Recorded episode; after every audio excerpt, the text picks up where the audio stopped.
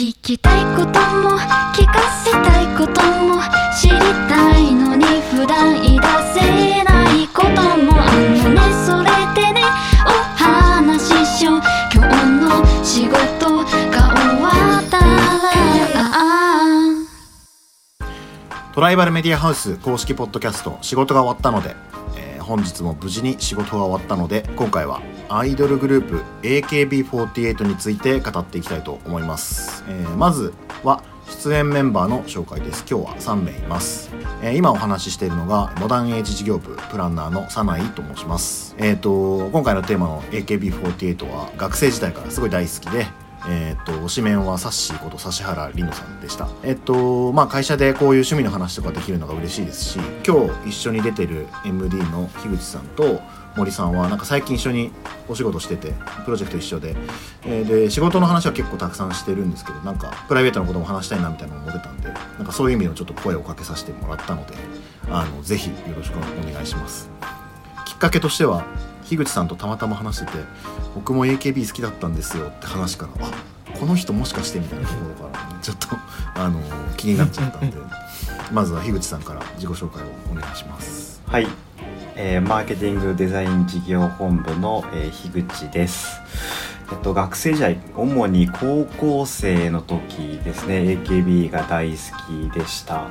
でその時の最終的な推しメンが高城亜希亜希ちゃんでした。あきちゃん亜希ちゃんです。もうちょっと今思い出すといろんな思い出があったなっていう風に出てきていて 今日お話しするのが楽しみです。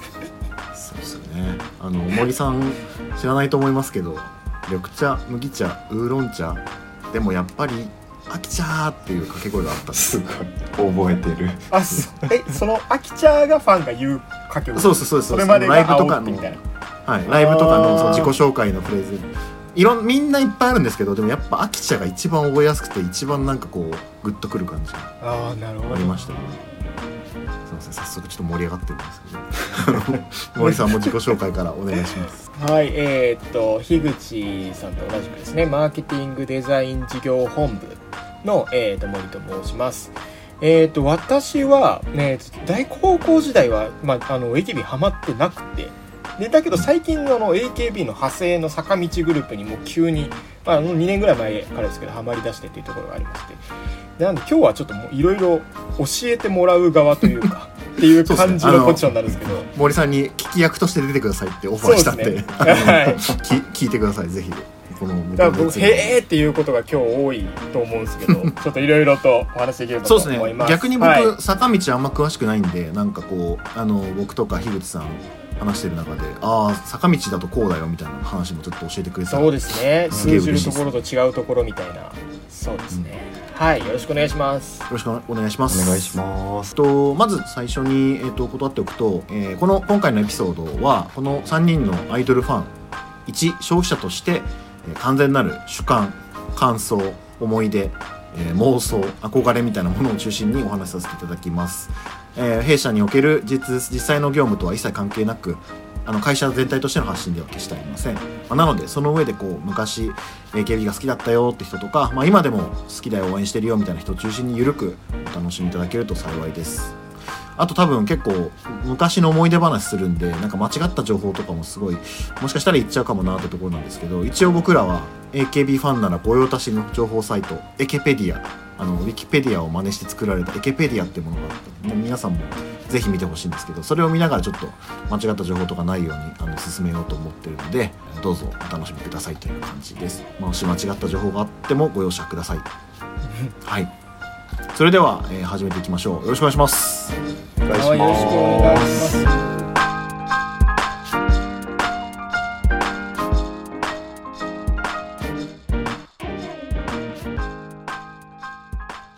さて今回のテーマはあの頃の AKB48 を語ろうということでまああの頃っていうのは、まあ、人それぞれあるかもしれない知れないんですけど大きく AKB48 の本当に全盛期みたいなグループ結成がもう実は2006年らしくて調べたらさっき。あの多分2000年代後半から2010年代中盤ぐらいまで特に多分2010年あたりみたいなのが多分ピークというかなんか一番盛り上がってたかなみたいなのを思っててなんかそこら辺をみんな30代前半ですか？この3人。そうっすよね。34な僕が今ギリギリ29です。あ。あでも今年樋口さん30僕がに32早苗さんが34ですね。ですね。はい、はい。まあだから多分僕らが樋口さんが高校生僕とかが大学生ぐらいのタタイミングなのかな、まあ、その辺りの思い出とかをあのちょっと話していきたいなと思ってるんですけど、まあ、こう手始めにこうオタクプロフィール的なねあのきっかけは何ですかみたいなとこから話したいんですけど樋口さんは、まあ、ちょろっと前も聞いたかもしれないですけど AKB のこう出会いというかなんかハマったきっかけみたいなのもどうなんですか？はい僕はですねえっと高校2年生ぐらいだったんですけどあの当時サッカー部に入っていてであるサッカー部の、えっと、仲のいい友達が板野友美がめちゃめちゃ好きだというところであの 写真集とかあの写真とかをいろいろめちゃめちゃ見せてきてたんですね熱心に。部室で見せてきていてなんかその熱烈な思いに負けてというんじゃないんですけど あ板野友美可愛いぞと。はいはいはい。しかもアイドルというものこんなに可愛いんだという風なのが初めての出会いでしてなんで板野友美から入っていってでなんかどうやら他のメンバーもいるようだというとこで見ていったら、あの前田敦子あっちゃんとかあの渡辺真由の真由みたいなところの王道らへんにあちょっとこの3人らへんはいいぞとはいい。うところで、結構最初真由入りたはいちょっと入ってもう王道のまずあっちゃんが好きになったっていうところが一番の最初の出会い的なところかもしれないですね。えシングル的にはどこら辺の？時ですかシングルって一番最初実はそんなに音楽の方追ってなくてですね。そうです最初もう完全に一ベースで入っていてであの音楽でかなり入り始めたのはあのポニーテールとシュシュが結構印象的に覚えてますあれの CD はめちゃめちゃ買いました。そうですよね。あでもそう。それ面白いとこっすよね。やっぱあのこうよくバラエティーとかで言ってますけどそのグラビアアイドルのなんかこう市場を壊したってよく AKB が言われてるじゃないですか。その、もともとまあ水着でセクシーなグラビアアイドルがいるっていう市場の中で普段は水着にならないよようなこう女の子たちがバンバン水着になって雑誌の表紙出て本業のグラビアアイドルがなんか結構仕事がなくなるみたいなのバラエティ番組でも結構言われてることですけどだからこそなんかこうビジュアルで入る人ってすげえ多かったっすようね。ん。確かに。うんもうあの頃高校生の頃に水着はちょっと刺激が強かったですね。ちなみにこうファンになったっていうかこう握手会に初めて行ったのはどういうタイミングだったんですか？えっと握手会初めて行ったのはそれこそボニーテールのシュシュのタイミングだったかもしれないですね、はいはいはい。なるほど。えなんかまあ初握手誰だったんですか？初握手あ初握手あっちゃんだったと思います。うわ。まずは王道らへんで、まあ、ちょっと、はいはい。僕は当時群馬の高校だったんで群馬からはるばる、多分あの日産スタジアムだったと思うんですよね。日産はいスタジアムそんなとこでやるんですか？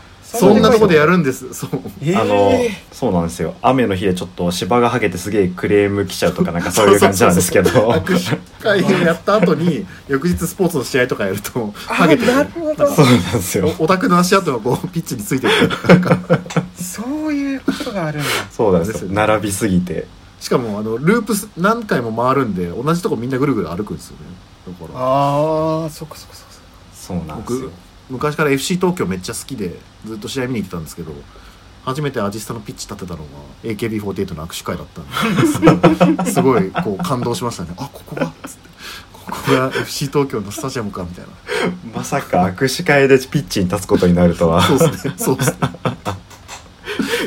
逆にソナイさんはなんか AKB との出会いみたいなところは？あそう。僕は2009から2010年ぐらいまでえっと大学時代に留学してて。で、えーっとイギリスに行ってたんですけど。でなんかせっかく留学してるから日本の情報さシャットダウンしようと思ってこうシャットダウンずっとしてて全然日本のニュースとか見ないようにしてたんですけど。で帰り際に向こうの日本人会みたいな日本人友達で集まってこうフェアウェルパーティーみたいなのしてくれた時に「サニーそろそろあの日本の情報を見ろよみたいな感じになって今日本でこれ AKB ってはまって流行ってるらしいぞみたいな感じに見せてもらったらなんかめちゃくちゃセクシーななんかあのヘビーローテーションのミュージックビデオを見せられて、はいはいはいはい。お日本日本どうしどうしちまったんだと思って。なんかもうおいおいマジかよみたいな思ってで帰ってでもなんかまあ性格的にミーハー気質なんでとりあえず行ってみるかみたいな感じでこう CD 買って握手券買ってでえーっと大井競馬場だかどどっかの競馬場に行ってでなんかもう待ち時間すごくて34時間ぐらい待ってようやくあの握手できるってなったんですけどなんかこう人気のメンバーみんな俺僕でも当初知ってるこうあっちゃんとかこじはるとかいなくいないっていうかなんかうんうん。めちゃくちゃもう並んでてもう全然行けなくてあじゃあもうちょっと知らんメンバーでも行くかみたいな感じで並んで増田由香ちゃんってこと握手してめちゃくちゃ可愛いやんけみたいな感じにな友達となって、まあ、それでこういろいろディグってって多分そっからは樋口さんとも一緒だと思うんですけど当時めちゃくちゃ番組やってたじゃないですか。あと AK ビンゴみたいなあのうわーやってましたね。今でいうその乃木坂工事中みたいなうん。その深夜の番組があってで多分当時 YouTube 出始めぐらいの時に結構載っててそれでこう可処分時間消費しまくっていろいろ覚えてで、まあ、サッシーっていう推しメンにも出会ってこうでそっからもう沼沼っすねもうそっからずっと沼なんですか？なんか途切れることなく。あでも明確に途切れたタイミングはあってやっぱそそれはなんかももクロでしたね。あのあああそうやっぱそうなんだ。ももクロの方が面白いって思い出してからやっぱちょっと熱量がこうい移行していってでももクロから多分えっ、と地下アイドルってあの東京アイドルフェスティバルとかに行き出して地下アイドルに行ったっていうのがあったんでそれで AKB の熱量はちょっと落ちちゃいましたねああももクロに移ったんすね。そうですね。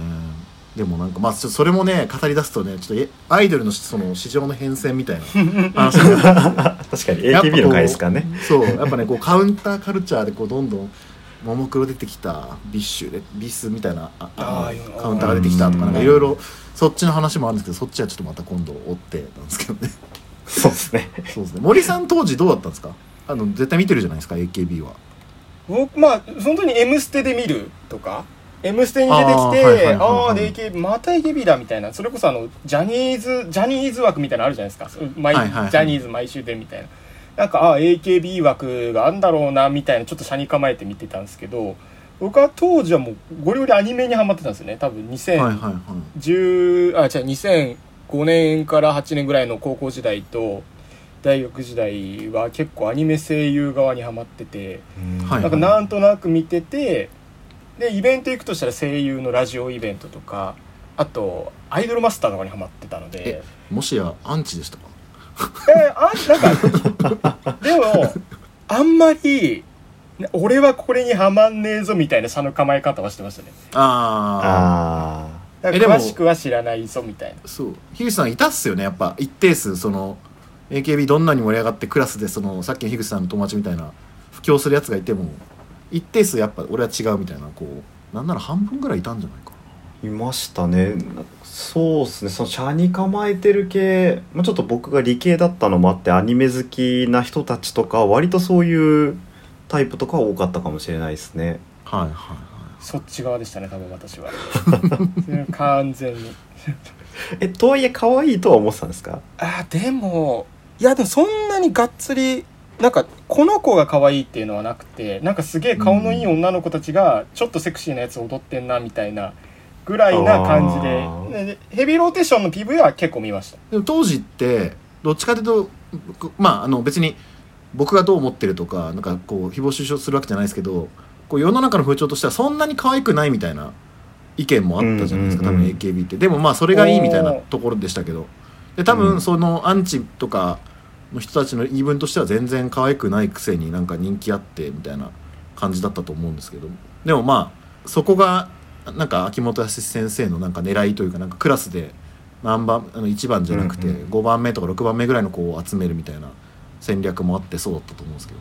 あ多分僕あれですね今振り返って思ったのが当時もしかしたら現実の女というものに興味がなかったのかもしれない それはまたあれですね。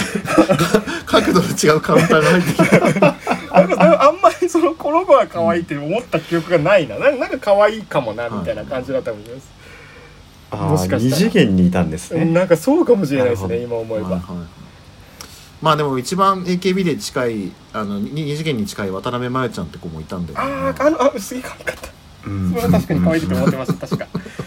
まあ、なるほど。そうだそうだ。いやそうだからあのー僕その議論できる構造もすごいいいなと思っててだ一方は全然可愛くねえよって言いながら俺はいや可愛いだろサッシーみたいなことでやっぱ僕らの SNS マーケティングも一緒ですけどこう議論とかディスカッションが増えるとそれで周りがそれに加勢してああ確かにサナイの推しメン可愛いなっていうやつもいたり、うんそれの逆もいたりでやっぱクラスで盛り上がるんですよねめっちゃ。なんか別無理に SNS につなげるどうでもないですけど。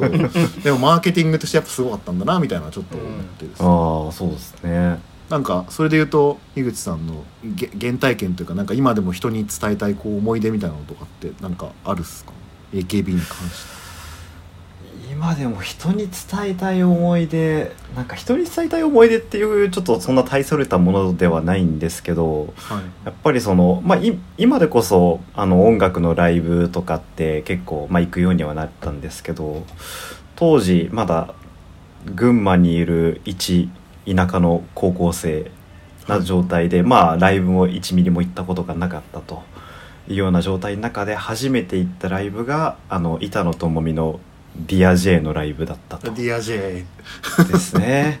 なんか初めてなんですね。本当に音楽の。そうなんですよ。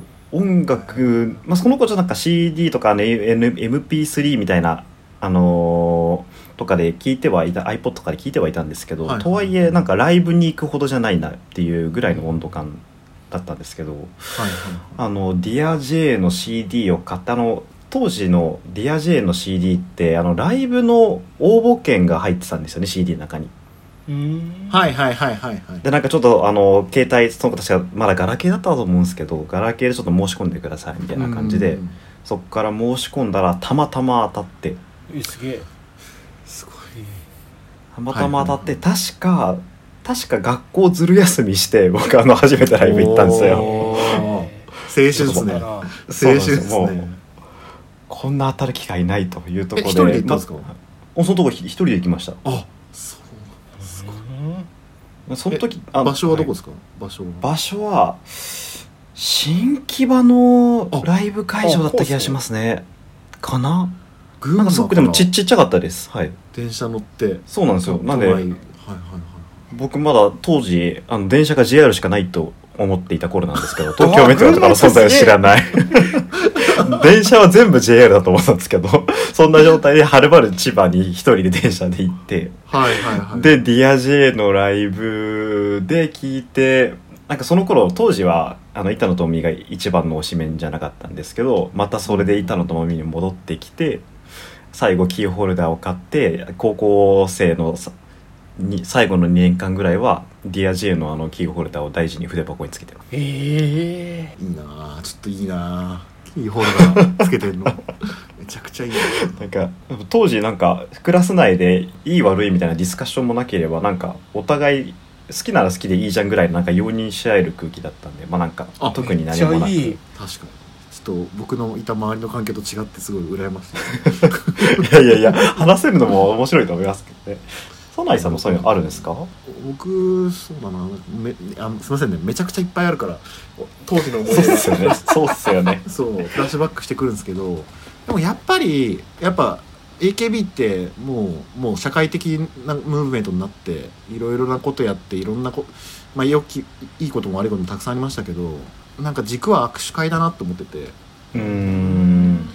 やっぱテレビで見てる人と、まあ、超当たり前のこと言いますよねテレビで見てる人が目の前にいてなんかこう、うん自分のことを覚えてくれてでコミュニケーションにして、辛いことがいくつい何回か訪れるんですけどそれをこう一緒に乗り切ってこうまた話しに行ってよかったねっつって次も頑張ろうみたいなことをなんか苦楽を共にするんですよ。ワン・オブ・ゼムなんですけど所詮何千人もいるファンの一人なんですけどでもなんかこう一緒に戦ってる感があってただのエンターテイナーじゃなくてこう一緒って感じがすごいするのでなんかすげえハマったなって後からなって思います。特にサッシーとかはこういい時も悪い時もあるみたいな感じのあったんでうん。なんかそれがすごい面白かったですね。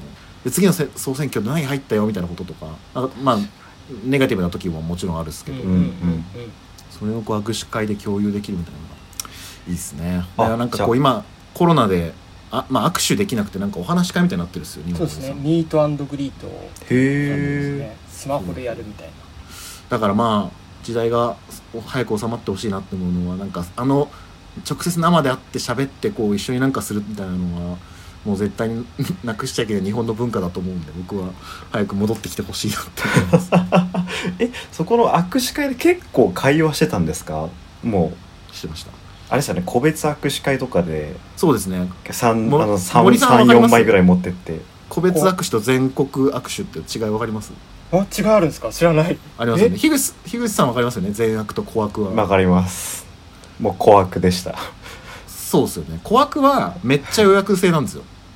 何月何日の何時から何時の間の枠。でしかもメンバー誰みたいなところまで予約してで事前注文してでしかもなんなら半年ぐらい先の予定を抑えーえてそんなに？そう。で行くっていうのが、乃木坂も多分あるんじゃないかな多分今もその制度残ってると思うんですけどそれが個別握手で全国握手っていうのはもうちょいライトで普通にあのタワレコとかあのそういう HMV とかで売ってる CD を買ってその中に入ってる券を使えばこう誰でも行けてでかつ現場でこう誰と握手できるっていうのを決めるもうちょいライト向けのやつがあるんですすけど肝は個別握手の方がちょっと時間が長いんですよ。あのあそうなんだ。喋れる時間が長いです全国握手は本当にこうあのハイタッチぐらいのなんならあのわーって言ってすぐ過ぎ去っちゃうんですけど個別握手は10秒ぐらい話せるんですよ。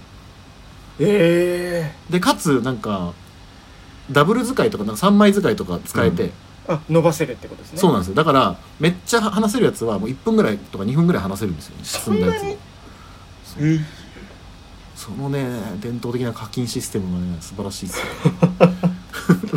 いやでもいいですよ。なんか大学生とかってなれば結構ちゃんとは1分間とかも話せると思うんですけど僕あの高はい。校それこそ2年生でまだ女子と話す話さないぐらいのレベル感だったんでなんかもうウィンクしてくださいとかなんかそういうことぐらいしか言ってなかった気がします。なんか釣ってくださいみたいな。ああそうそうそううそうそう。そうつってくださいありあるっすよね。乃木坂でもあるんですか？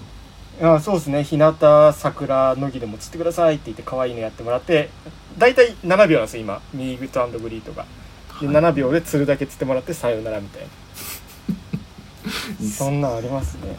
オタクらしくていいっすよね。ね。つってください。喋れないから最初の方とか。そう。であれですよね。推しメン的にはまあ僕はさっき言ったみたいなこうサッシーがもともと結構すなんかスッと最初から好きだったんですけど樋口さんはアキちゃんでしたっけ？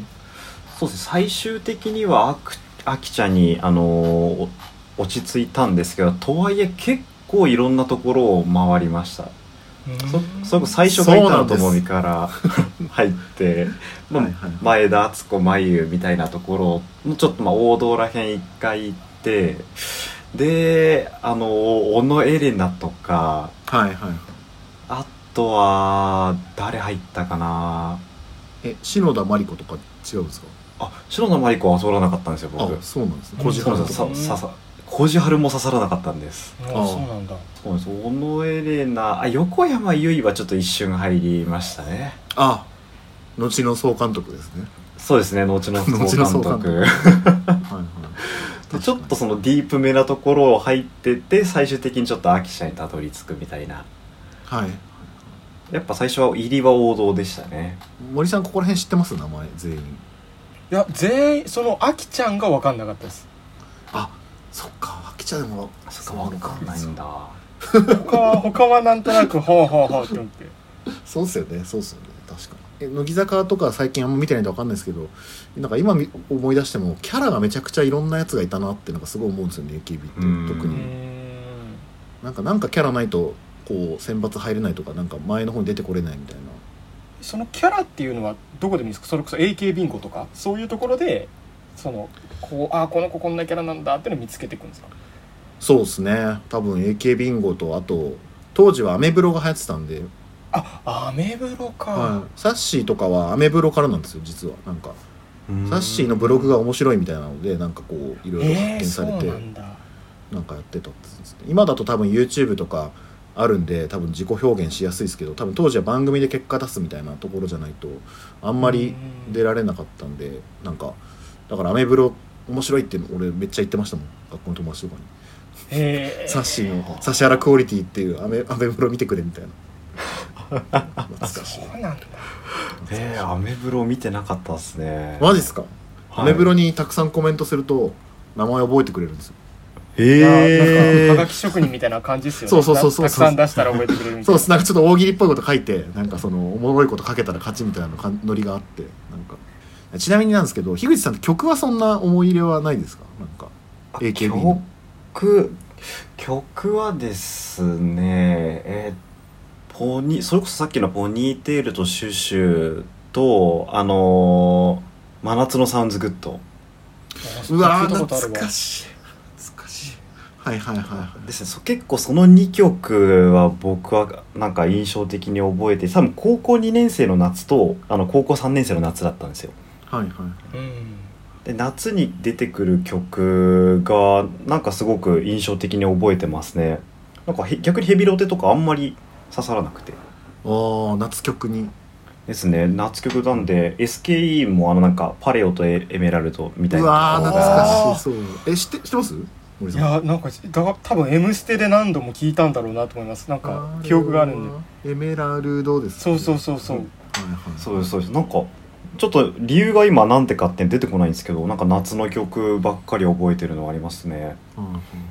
キャッチーっすよねマジで。なんか。そうですね。すごい。覚えてるな。なんか逆にあるんですか？いやそうなんですよ。森さんにねぜひ聴いてもらいたい AKB の名曲みたいなことでね 伝えたいんですけどまだ迷っまだ迷ってますね。であのちなみに森さんってどういう曲が好きなんですか？乃木坂とかだと。えー、どういう曲？結構日向桜とかの曲だとまあなんか僕歌詞すごい歌詞なんか考察中みたいなところ割とあるのでなんか桜坂とか、まあ、欅時代もそうですけど社会の波に対してなんか負けずに立ち向かってこうみたいなかっこいい曲とかが割と好きなんですよね。桜とか日向とか。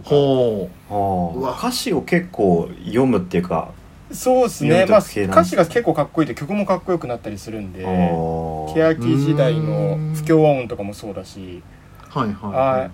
ああいうかっこいい曲が割と好きでしたね。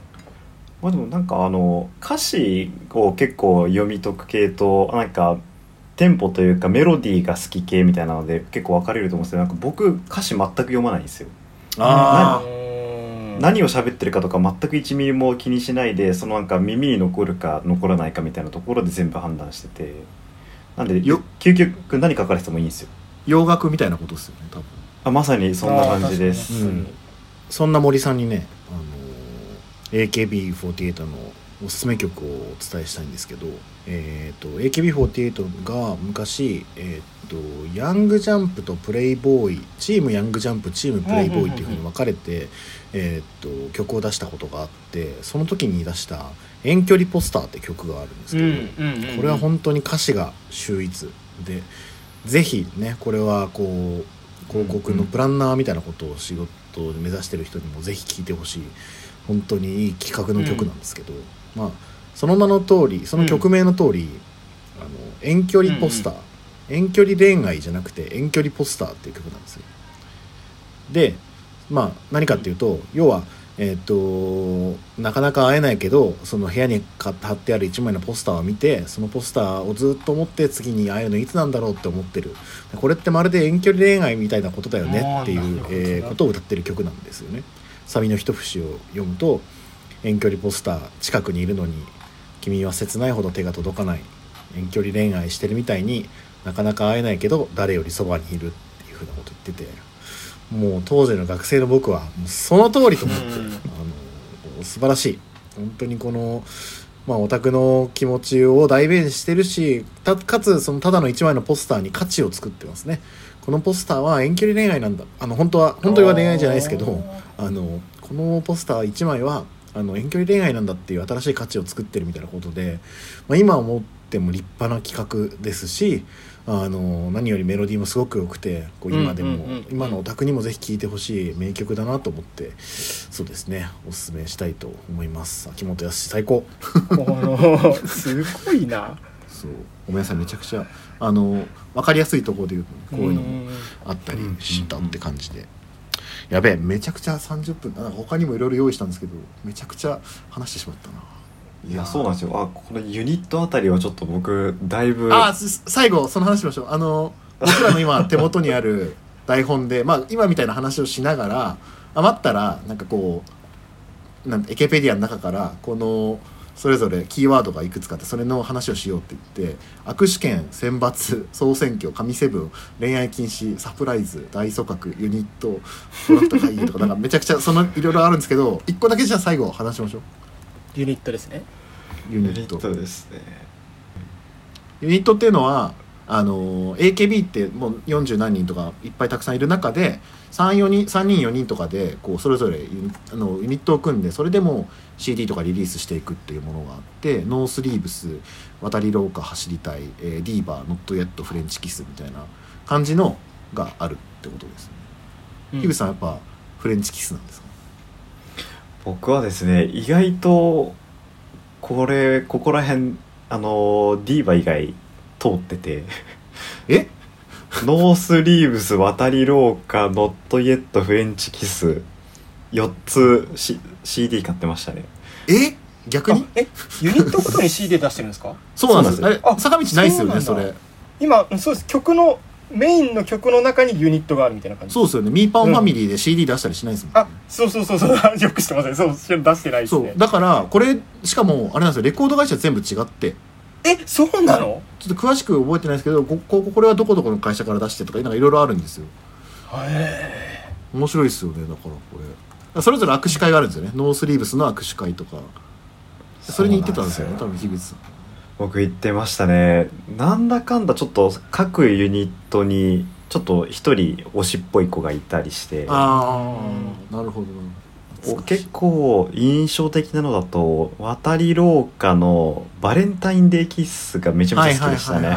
あのちょっとスカートでゆらゆらしながら踊ってる姿が僕はめちゃめちゃ好きでした。ーそうっすよね。渡り廊下走りたいもなんかコンセプトがしっかりしてましたよね。てか全部やっぱしっかりしてるんですよね。なんかこうですね。これはこうやるみたいな、うん。こうディーバーはもうめちゃ歌うまダンスうまのメンバーで固めるグループだったりとか。